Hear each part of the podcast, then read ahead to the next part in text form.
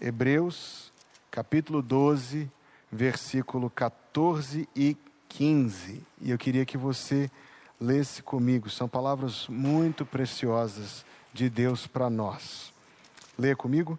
Segui a paz com todos e a santificação, sem a qual ninguém verá o Senhor Tende cuidado de que ninguém se prive da graça de Deus e de que nenhuma raiz de amargura brotando vos perturbe e por ela muitos se contaminem. Amém?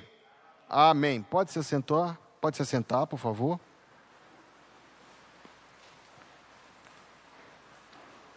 Um homem era executivo de uma empresa e, portanto, ele vivia uma vida muito estressante ele era responsável pelos funcionários, ele era responsável por todas as decisões estratégicas, ele era responsável por aquela empresa como um todo, e ele estava a um passo de ter um piripaque. Então ele tomou uma decisão drástica, abandonou aquele, aquele trabalho e pediu para ser recebido para morar dentro de um mosteiro foi admitido para morar no mosteiro, exceto que foi dito a ele que havia uma regra: ele só poderia falar uma vez a cada cinco anos. E de início ele achou uma coisa maravilhosa. Quando cumpriram-se, porém, os primeiros cinco anos, foi-lhe dada a oportunidade de falar pela primeira vez em cinco anos. E ele disse: A comida é ruim, fechou a boca. Passaram-se mais cinco anos, dez ao todo, e quando ele teve a segunda oportunidade de falar, ele disse: A cama é dura. Calou-se por mais cinco anos.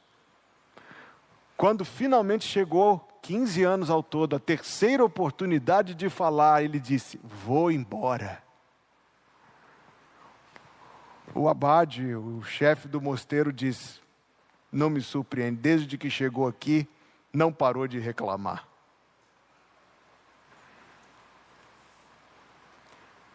Infelizmente, não são poucas as pessoas que vivem desse jeito. E é por isso que a palavra de Deus diz assim: tende cuidado de que ninguém se prive da graça de Deus, e que nenhuma raiz de amargura brotando vos perturbe, e por ela muitos se contaminem. A amargura, meus irmãos, é a raiz de muitas coisas ruins. Cresce como uma raiz venenosa dentro do coração e traz muitos prejuízos para quem não se livra dela.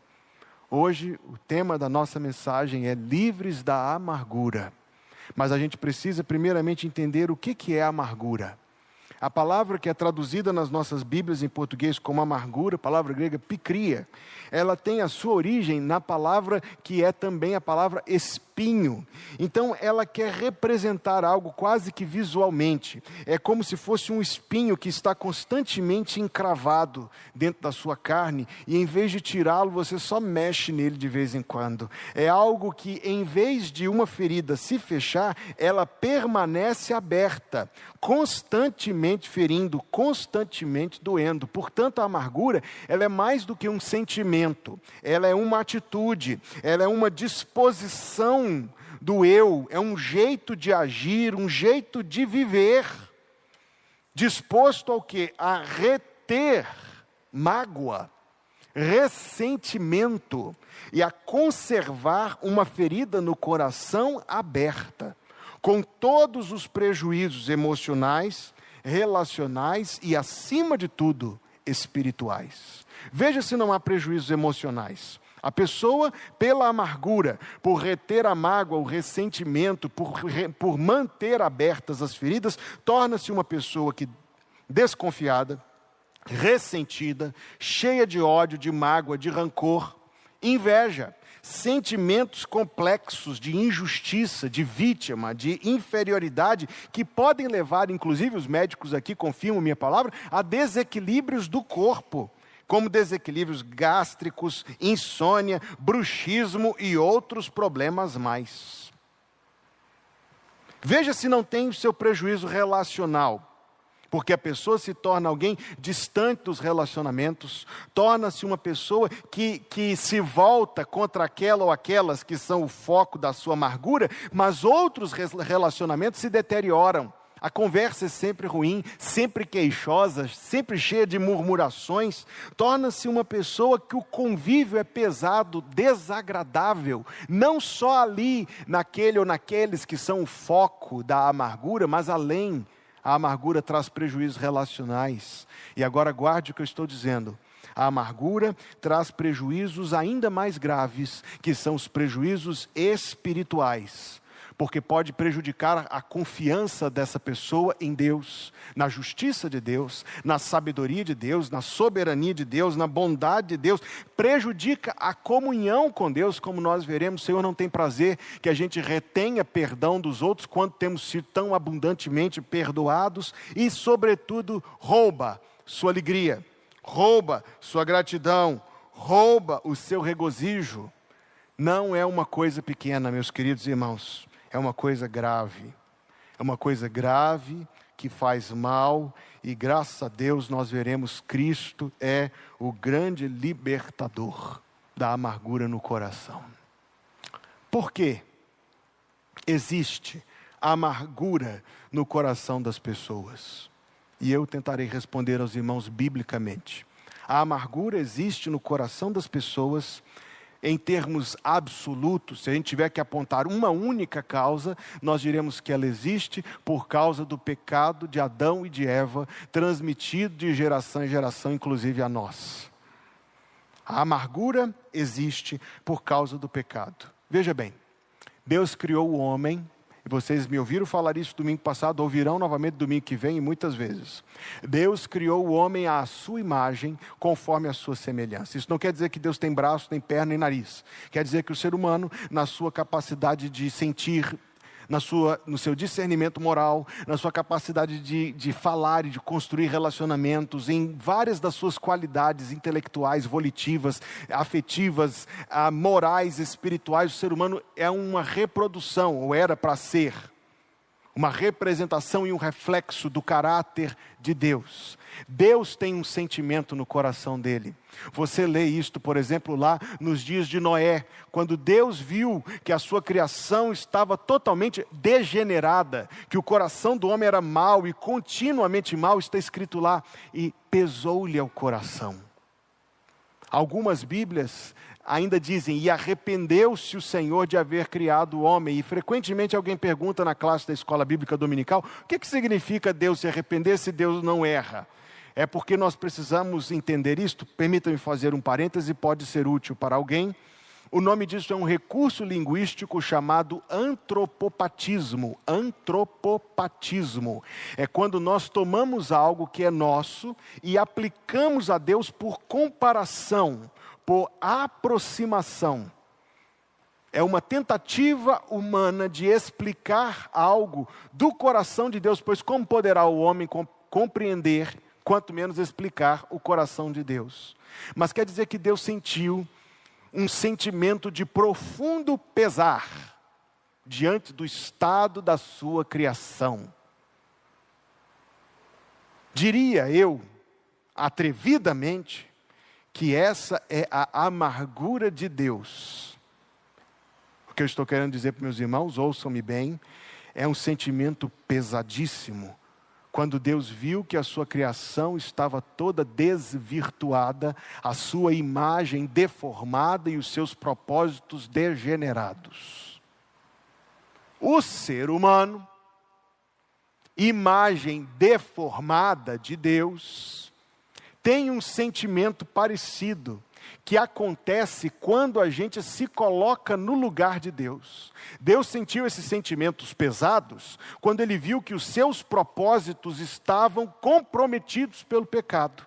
O ser humano que quer se colocar no lugar de Deus, vê os seus, não os propósitos de Deus, mas os seus propósitos, os seus intentos frustrados por qualquer razão e surge no coração humano a amargura. O que eu estou querendo dizer é uma corruptela fajuta do sentimento de Deus. Não é o sentimento santo e justo de Deus. Pelo contrário, é um sentimento mesquinho, egocêntrico, idólatra, que faz a gente doer-se.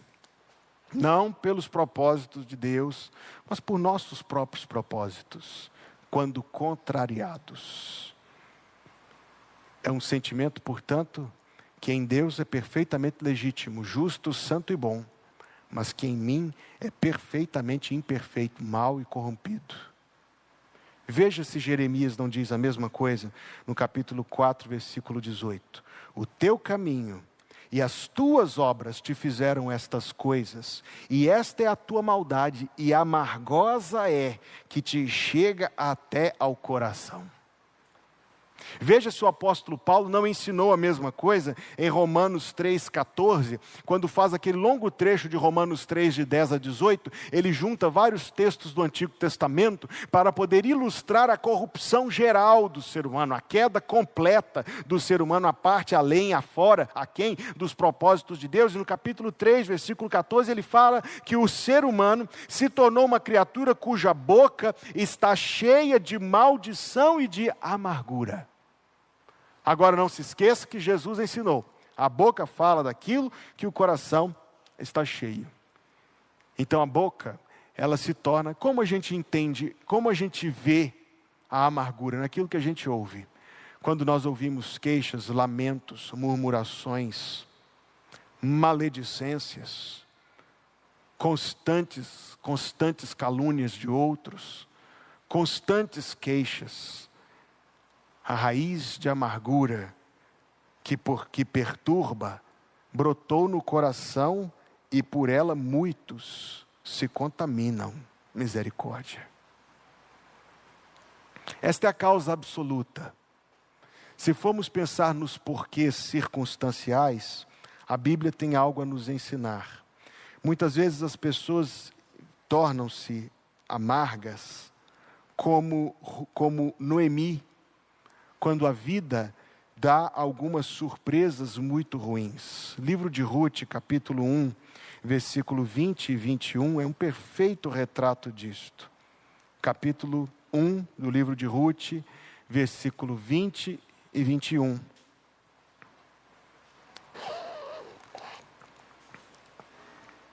Em que Noemi diz assim: Porém ela lhes dizia: Não me chameis Noemi, o nome que ela recebeu ao nascer, que significa doçura. Chamai-me Mara, que significa amargor. Chamai-me Mara, porque grande amargura me tem dado o Todo-Poderoso. Cheia partir, diz o versículo 21, porém vazia o Senhor me fez tornar. Por que, pois, me chamareis Noemi? O Senhor testifica contra mim e o Todo-Poderoso me tem feito mal. Um ano e pouco atrás eu preguei sobre Noemi, não sei se você se lembra dessa mensagem, mas eu disse que se Noemi pudesse falar conosco lá de onde ela está no paraíso, ela ia voltar para dizer uma única coisa: por favor, apaguem essas palavras que eu disse. Foi um momento de loucura. É um momento de loucura. Quando nós levantamos contra Deus as nossas queixas diante de situações que, na verdade, o que nós devemos admitir é que nós não as compreendemos. Mas com que frequência, quantas e quantas vezes nós encontramos pessoas que transformam a sua incompreensão, porque posta, claro, a parte da fé, em amargura contra Deus, em ressentimento contra Deus. Eu, como pastor, irmão, já encontrei com isso inúmeras vezes. Pessoas que, por uma situação da sua vida, que talvez tenha sido mesmo uma situação muito ruim, ou talvez tenha sido uma grande injustiça, mas porque não obtiveram o que esperavam naquele momento? Porque Deus não agiu como elas queriam que Deus tivesse agido, então no mesmo instante elas pegam o seu caminho para longe do Senhor transformam a sua incompreensão. E eu quero lhes afirmar que a incompreensão é a condição nossa. Nós não conseguimos alcançar. Você consegue alcançar a mente do Senhor? que assim como os céus são mais altos do que a terra, assim são mais altos os meus caminhos que os seus caminhos, os meus pensamentos que os seus pensamentos. O que, é que Deus está dizendo para nós por meio dessas palavras? Ele está dizendo, gente, desistam. Vocês não vão entender. Vocês não vão alcançar. Eu não sei, irmãos, como diz o hino do cantor cristão, não sei o que de mal ou bem é destinado a mim, se maus ou áureos dias vêm até da vida ao fim, mas eu sei em quem tenho crido. Eu sei em quem tenho crido. Então há, de fato, e nos acometem muitos reveses, muitas enfermidades, muitas injustiças. Em algumas situações da vida, pessoas nos prejudicam. Há muito de incompreensível nessas coisas, mas não quer dizer que nós precisamos abandonar nossas convicções na soberania de Deus, na sabedoria de Deus e na bondade de Deus. Veja, se a fé, se a fé no caráter de Deus não aplaca, não remove a raiz de amargura que quer brotar no nosso coração. Repito, eu já encontrei com muitas pessoas que dizem que o motivo de ter se afastado da igreja, o motivo de ter se afastado da comunhão dos santos, da fé em Jesus, foi porque alguma situação aconteceu, ou seja, a raiz de amargura brotou no seu coração. Eu gostaria de ler para essas pessoas eh, oportunamente, tendo cuidado que ninguém se prive da graça de Deus e de que nenhuma raiz de amargura brotando vos perturbe. Perturbados ficaram pela amargura desviados, privam-se da graça de Deus por causa da amargura. Sabe o que você devia fazer na adversidade incompreensível? Recorrer ao Senhor e pedir mais graça, e pedir mais comunhão com Ele, pedir fé para confiar e crer na Sua soberania, na Sua sabedoria, na Sua bondade, mesmo diante daquilo que parece ser tão pesado e difícil. Não há não há, graças a Deus não há. Nada que seja maior do que o poder do Senhor para nos ajudar. Mas a incompreensão multiplicada pela incredulidade é um bom adubo para a raiz de amargura. Sabe qual é mais um? A inveja. A inveja, esse sentimento pernicioso que pervade os nossos relacionamentos com os outros. E a palavra de Deus é muito clara sobre a ligação ruim, maligna, que existe entre a inveja e a amargura. Tiago 3,14 diz: Mas se tendes amarga inveja, amarga inveja e sentimento contencioso em vosso coração, não vos glorieis nem mintais contra a verdade. Depois leia lá Atos capítulo 8 e você verá o, o, grande acontecimento, o grande agir de Deus que aconteceu na cidade de Samaria. E quando os apóstolos foram lá, houve um homem que ficou totalmente dominado de inveja do poder do Espírito Santo que estava com os apóstolos. A inveja que ele sentia era tremenda. De tal maneira que Pedro o confrontou e disse: Estais em fel de amargura e em laço de iniquidade. A inveja. O dicionário diz que a inveja é o desgosto provocado pela felicidade ou pela prosperidade alheia. Foi inveja que Caim sentiu quando Deus aceitou a oferta de Abel e não a dele. E ainda que Deus lhe tivesse advertido e orientado, ele descartou a orientação de Deus, seguiu o seu próprio caminho e fez a bobagem que fez, a bobagem, a loucura que fez. Não existe inveja se não houver egoísmo. Não existe inveja se não houver materialismo. É por causa destas coisas que a inveja pode se transformar em amargura no coração. Você já viu isso acontecer? É por causa do nosso apego, apego é, baixo, vulgar às coisas deste mundo. É por causa da nossa incansável, incansável gana, sanha, esse desejo de estarmos sempre no centro, esse desejo que temos de que as coisas convirjam sempre em nosso favor. Então, quando a gente vai confessar ao Senhor, não devemos confessar somente que existe inveja no coração, mas devemos confessar também que o nosso coração, apesar de tudo, ainda é egoísta, ainda é materialista.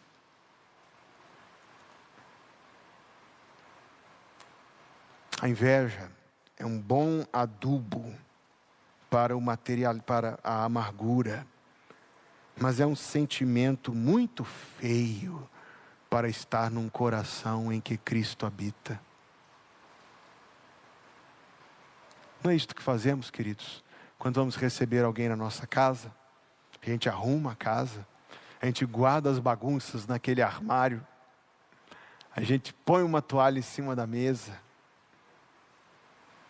não queremos que as nossas queridas visitas sejam recebidas com a casa desarrumada, e por mais que a gente tenha passado pente fino e tudo, logo que a pessoa entra, a gente logo diz: Olha, não repara a bagunça. Aliás, eu tenho uma amiga que ela tem uma estratégia. Ela diz: toda vez que uma visita chega, especialmente quando chega sem combinar e a casa está de pernas por ar, não importa o que ela está fazendo, ela vai colocar um balde na sala, um rodo e vai dizer: Olha, você chegou na hora da faxina.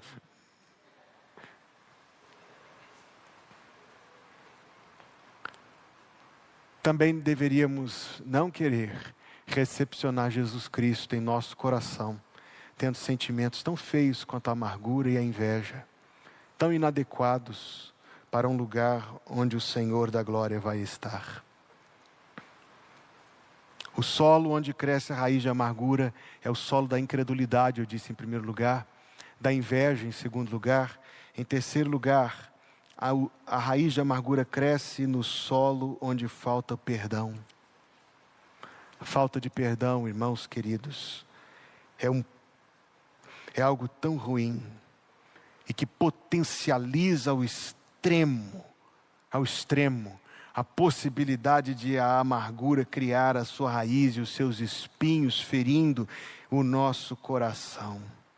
Paulo deu um remédio para a amargura e você verá a ligação entre as duas coisas na carta aos Efésios, capítulo 4. Por favor, Efésios, capítulo 4.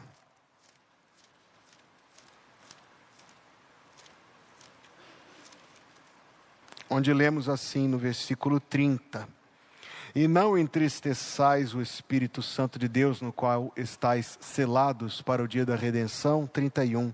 Toda amargura, toda a amargura, repito, toda a amargura, e ira, e cólera, e gritaria, e blasfêmia, e toda malícia sejam tiradas de vós. Perguntamos como, querido pastor Paulo de Tarso, versículo 32, ele nos dirá antes: sede uns para com os outros benignos, misericordiosos, perdoando-vos uns aos outros, como também Deus vos perdoou em Cristo Jesus. Poucas coisas são tão eficazes para ajudar a raiz de amargura a crescer no meu coração ou no seu, do que quando, em vez de perdoar, como a palavra de Deus nos manda fazer, mantemos a mágoa e a privação contra alguém. Não queremos abrir mão disto, queremos reter isso no nosso coração. E a palavra de Deus é tão clara sobre isso, amados irmãos. A palavra de Deus diz que isto é uma contrariedade à vontade do Senhor, que isso é uma contrariedade ao ensino de Jesus Cristo, uma contrariedade ao, ao, ao exemplo de Jesus Cristo, uma contrariedade ao padrão de ensino bíblico, que isto é algo que traz prejuízo para o seu relacionamento com Deus, é algo que traz prejuízo para a sua vida com como um todo. O remédio para que não haja nenhuma amargura em nosso coração é que nós nos perdoemos uns aos outros, sejamos benignos uns aos outros, perdoando-nos uns aos outros, como também, veja que elevado padrão, como também Deus nos perdoou em Cristo. Você se lembra de algumas palavras de Jesus sobre isso? Ele disse assim: Marcos 11, 25. E quando estiverdes orando, olha que hora para você tratar essas coisas. E quando estiverdes orando, perdoai se tendes alguma coisa contra alguém, para que vosso Pai que está nos céus vos perdoe as vossas ofensas. Jesus disse em Lucas 17, versículo 4: E se pecar contra ti sete vezes no dia, e sete vezes no dia vier ter contigo dizendo arrependo-me, perdoa-lhe. Jesus ainda advertiu: se o teu irmão pecar contra ti, vai ter com ele entre ti e ele só, e se ele te ouvir, ganhaste o teu irmão. O Senhor Jesus, amados irmãos, não só ensinou isto, mas ele deixou o exemplo disso, porque quando foi pendurado à cruz, você se lembra do que ele disse: Pai, perdoa-lhes. O que Jesus ensinou, exemplificou. E, eu, e a palavra de Deus, como um todo, converge nessa mesma coisa. Se a Bíblia fosse nos dizer uma palavrinha só, uma palavrinha só, sobre como podemos nos libertar da amargura, ela nos diria assim: perdoe.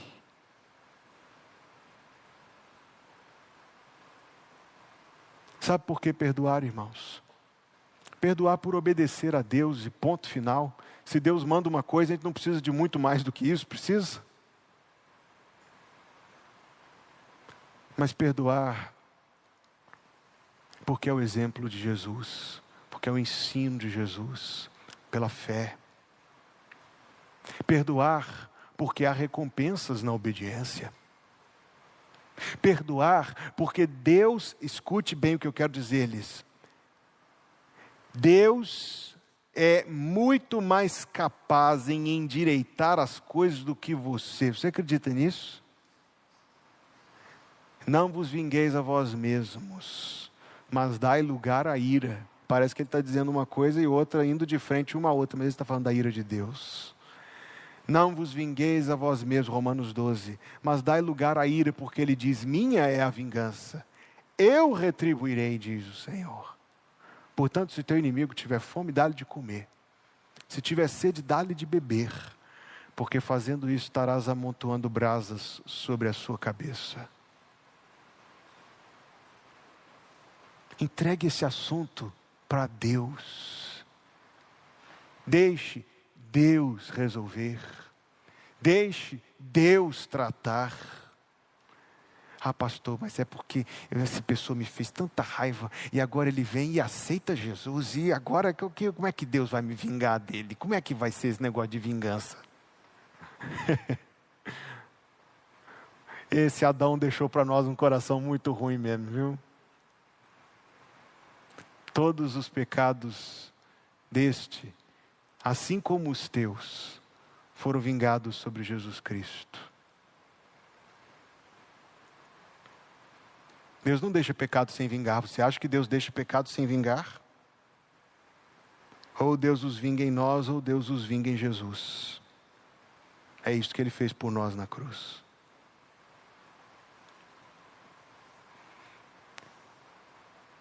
Irmãos queridos, sem dúvida, este é sempre um assunto delicado de tratar, mas eu posso tratar deste assunto lhes dizendo que, ainda que perdoar não esteja em nós, está em Deus. E ainda que esteja tantas e tantas vezes além de nós, não está além de Deus. Então nós podemos, aliás, Jesus nos ensinou a tratar isto em oração. Deixa eu ler de novo, anote aí Marcos 11, 25. E quando estiverdes orando, nós tratamos a nossa dificuldade em perdoar nos momentos de comunhão com Deus. E quando estiverdes orando, perdoai se tendes alguma coisa contra alguém, para que vosso Pai que está nos céus vos perdoe as vossas ofensas. Espera aí, pastor, ai meu Deus do céu, quer dizer que se eu não perdoar, eu vou perder a salvação e tal? Não existe hipótese nenhuma de você perder a salvação. Se fosse possível perder a salvação, eu tinha perdido hoje.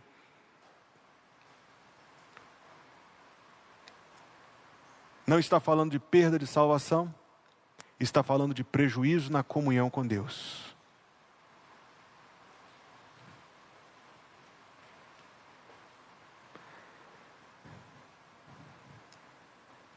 Talvez na vida de muitos, seja exatamente este o ponto que priva a pessoa da graça de Deus e faz com que o seu coração se torne terra boa, para que cresça a malsã raiz da amargura.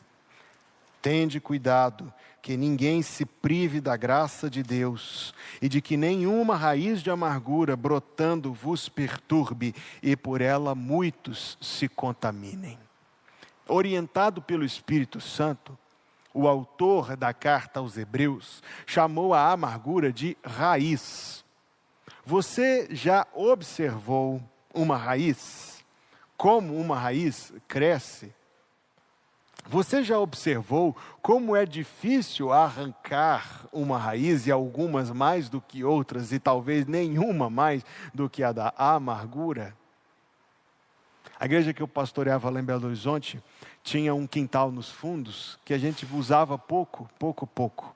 Então o irmão que cuidava da igreja, o irmão João Miguel, junto com outro irmão lá, plantaram algumas mandiocas e de vez em quando a gente fazia caldo de mandioca ou mandioca frita, enfim, a mandioca se macaxeira. Obrigado, minha esposa querida. Em Minas Gerais isso é tudo mandioca, viu, irmãos? Usa-se o nome genérico. Mandioca, o nome específico, macaxeira. Plantava-se macaxeira, obrigado. E ocasionalmente eu nunca tive a experiência de tirar uma dessas com as minhas próprias mãos. Mas eu observei muitas serem tiradas. É fácil de tirar ou é difícil? É difícil às vezes elas são compridas a beça, e vão, e vão, e vão, e você vai perseguindo elas e abrindo o chão, ou tentando facilitar, o aliviar o peso da terra para poder tirá-las. É por isso, talvez, que está escrito raiz de amargura, ela vai, ela ganha chão no nosso coração. Mas se ela fizesse mal somente a você, seria ruim. Ela diz que a raiz de amargura, o texto sagrado diz que ela nos perturba. Mas observe que o versículo diz que pela raiz de amargura no coração de um, muitos se contaminam. Então o indivíduo amargurado, ele se torna um problema para a sua família, ele se torna um problema para a sua igreja, ele detrai, ele subtrai, ele divide, ele não acrescenta, ele não soma, ele não multiplica. Muitos se contaminam pela raiz de amargura. Mas a causa, sobretudo, eu falei aqui de incredulidade e inveja da falta de perdão. Mas a causa está dada no próprio texto que nós acabamos de ler. Tende cuidado que ninguém se prive da graça de Deus. Hebreus 12, 15 é o texto que eu estou lendo. Eu fui pesquisar essa, essa palavra traduzida como privar. É uma palavra interessante ela significa ficar para trás. Então, isto me ajudou a visualizar de alguma maneira.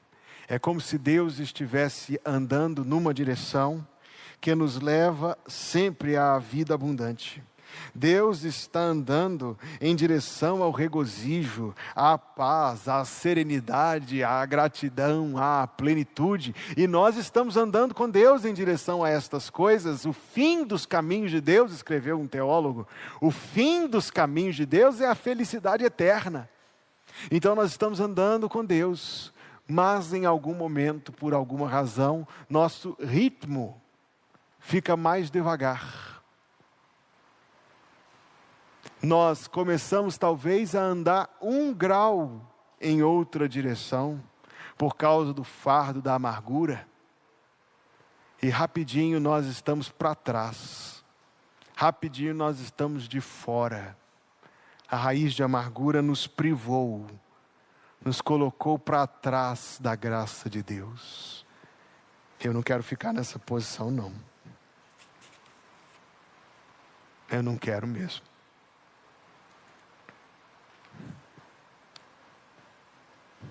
Felizmente para nós, tem um versículo.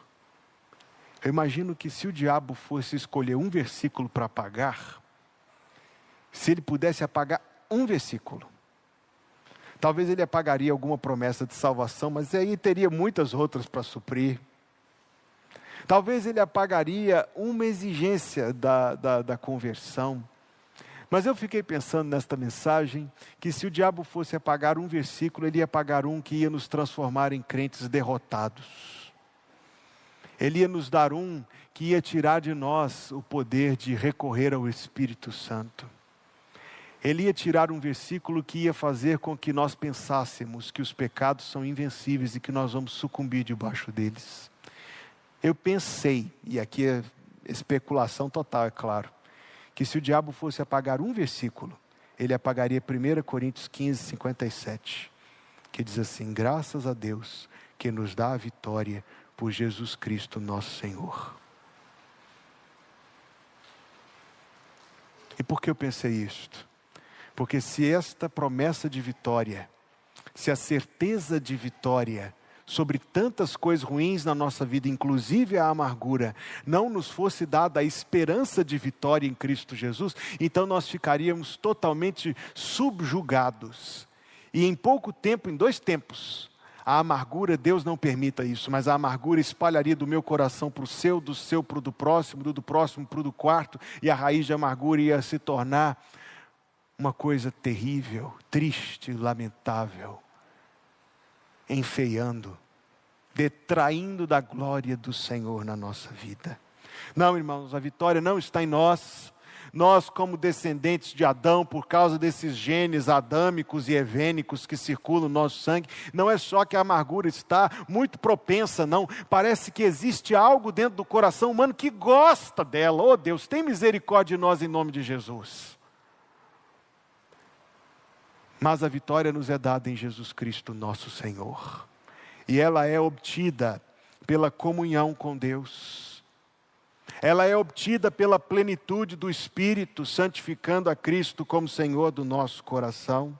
Ela é obtida quando não nos privamos, isto é, não ficamos para fora nem para trás da graça de Deus. Então, onde houver, se houver alguma tentação do inimigo, a que você se ressinta contra Deus, se amargure contra Deus por qualquer coisa que aconteceu na sua vida, tipo Noemi, vai a Deus, peça a Deus perdão e peça a Deus que te ajude na tua incredulidade. Não foi isso que o pai do menino enfermo pediu a Jesus Cristo em lágrimas e disse: Senhor, ajuda-me na minha incredulidade. Nós podemos fazer a mesma oração. Ore ao Senhor se houver inveja no seu coração, porque o Senhor pode nos levar a uma vida de contentamento e de paz, de plenitude, de serenidade, em que essas coisas do mundo não provoquem coisas tão ruins em nós. Irmão, se você precisa perdoar alguém, não adie este assunto. Vai ao teu quarto, fecha a tua porta, ora ao teu pai que está em secreto, teu pai que vem em secreto te recompensará. Não deixe para amanhã, porque senão o diabo vai, vai tentar tirar isso do seu coração. Ore ao Senhor, ore ao Senhor, ore ao Senhor. Peça perdão, diga: Deus, o Senhor manda eu perdoar, mas eu não perdoei até hoje. Me ajude a perdoar, Senhor. Não está em mim, mas está em Ti. Não está em mim, mas está em Ti. Se alguém, meus amados irmãos, podia ser amargo, seria Jesus Cristo. Mas Jesus Cristo não é amargo. Lembre que quando Jesus Cristo, no domingo da sua ressurreição, entrou naquela sala onde estavam as portas e as janelas fechadas, todos os que estavam dentro daquela sala o abandonaram, todos. Todos os que estavam dentro daquela sala o deixaram do cenáculo.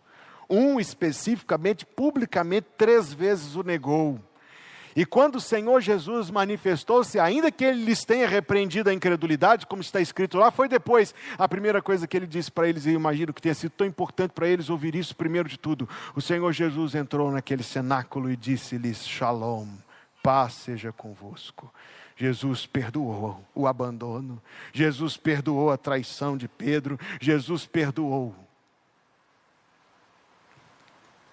Se há amargura em seu coração, você tem liberdade de falar com Deus e de pedir a Deus que te dê um coração como o de Jesus. Quando o Japão invadiu a Coreia, irmãos, eles fizeram coisas terríveis lá, a história registra. A invasão japonesa foi terrível, em muitos lugares na Coreia, sobretudo. Em determinado local na Coreia chamado Jamni, depois das autoridades japonesas proibirem os cristãos de cultuarem por muitos e muitos meses, foi dada liberdade para que os crentes de toda uma localidade se reunissem numa igreja. Então, crentes de diferentes denominações, de vários locais. A história disso aconteceu em 1919, que foi um domingo extraordinário na localidade de Jamni, porque os crentes acordaram cedo. Foi a primeira vez que os invasores lhes deram permissão para cultuar em meses. E a permissão foi publicada em decretos e tudo mais. Então eles foram cantando felizmente para poder entrar na igreja. Adentraram a igreja, o culto começou. E quando começou a adoração, isso é um fato histórico, você pode pesquisar sobre isso. Os japoneses trancaram a igreja e fecharam a igreja, portas e janelas, e incendiaram o prédio e mataram centenas de pessoas. Ficou registrado na história como o massacre de Jamni. A história registra que os crentes morreram cantando e que o pastor que estava presidindo o culto diante da situação, alguns tentaram abrir as barricadas, mas foram fuzilados, convidou os crentes a morrerem em paz, enquanto cantavam mais perto quero estar. Em 1972, muitos anos depois, portanto, uma delegação de crentes japoneses construiu um monumento em Jamni e construíram uma capela no local daquela que tinha sido queimada. E aqueles que participaram da dedicação disseram ter havido um culto em que o mesmo hino foi cantado em japonês e coreano ao mesmo tempo. Havia pessoas que tinham estado na ocasião, ou pessoas que eram parentes daqueles que tinham morrido na tragédia, no massacre. E que em determinado momento, sem que ninguém mandasse isso acontecer, crentes japoneses e crentes coreanos se abraçaram chorando cantando a mesma canção.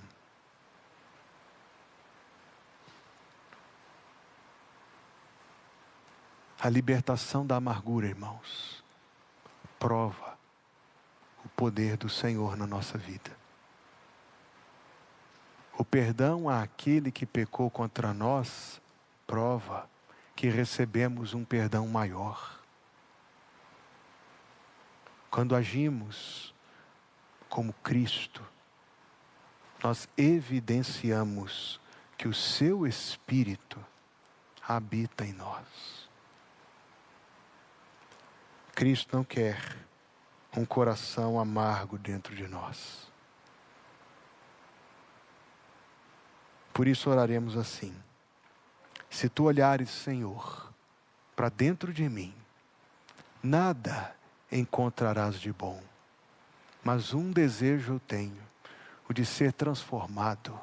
Preciso tanto do teu perdão. Dá-me um novo coração. Dá-me um coração igual ao teu, meu mestre. Um coração disposto a obedecer, cumprir todo o teu querer. Dá-me um coração igual ao teu. Ensina-me a amar o meu irmão, a olhar com teus olhos, perdoar com teu perdão.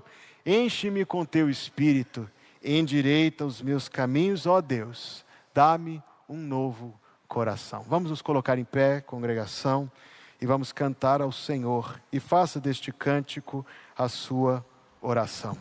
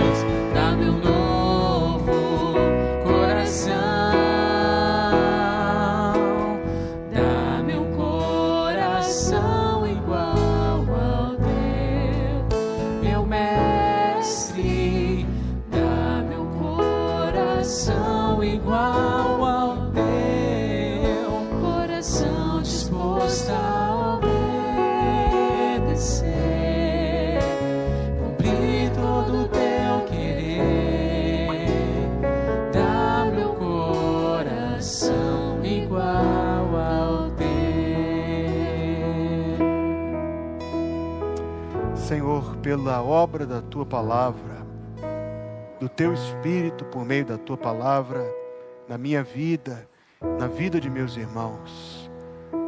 Ajuda-nos, dá-nos graça e um coração mais semelhante ao de Jesus Cristo. Senhor, ajuda-nos a não ficarmos para trás da tua graça. Ajuda-nos, Deus, a limparmos o nosso coração de toda amargura, que não nos perturbe, nem faça mal a outros, mas que o nosso coração, Deus, limpo, purificado pela fé, como diz a tua palavra, seja agradável aos teus olhos e uma habitação adequada para o Espírito Santo. Ajuda-nos, Deus supre-nos da tua misericórdia e do teu favor. Que a graça de nosso Senhor Jesus Cristo, o amor de Deus, o nosso Pai que está no céu, e a comunhão do Espírito Santo seja conosco todos os dias, até que Jesus venha nos buscar. E que assim seja, em nome de Jesus. Amém.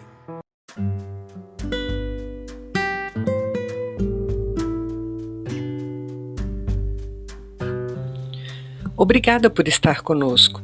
Volte sempre. A Igreja Batista Plenitude tem sempre uma mensagem de Deus para você.